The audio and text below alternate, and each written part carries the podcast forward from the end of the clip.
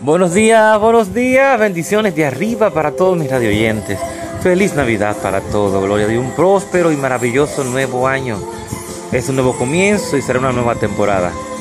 Créelo así. Les habla su hermano Julio Galán en cápsulas que edifican tu vida.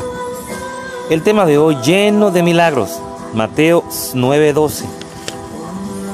Dice, al oír esto, Jesús le, le, contestó, no son los santos los que necesitan médico, sino los enfermos.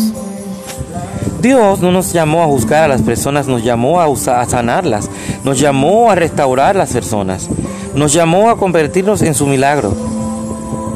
Cuando puede encontrar fallas, cualquiera puede criticar y presentar excusas para pasarle largo ante aquellos necesitados, eso es fácil. Pero ¿dónde están las personas dispuestas a tomar el tiempo para amar? ¿Dónde están las personas que vas a agacharse y a ensuciarse y ayudar a restaurarlos como, con amor? No sea un caminante que esté demasiado ocupado en su carrera. No sea alguien que sienta pena por otros. Conviértase en el milagro. Dios cuenta con nosotros. Usted puede levantar al caído, puede sanar al herido, puede ser amigo del solitario, puede ayudar a que se cumpla un sueño. Usted está lleno de milagros. ¿Ok? Usted está lleno de milagros. Tiene que creer esa palabra. Sea el milagro de alguien.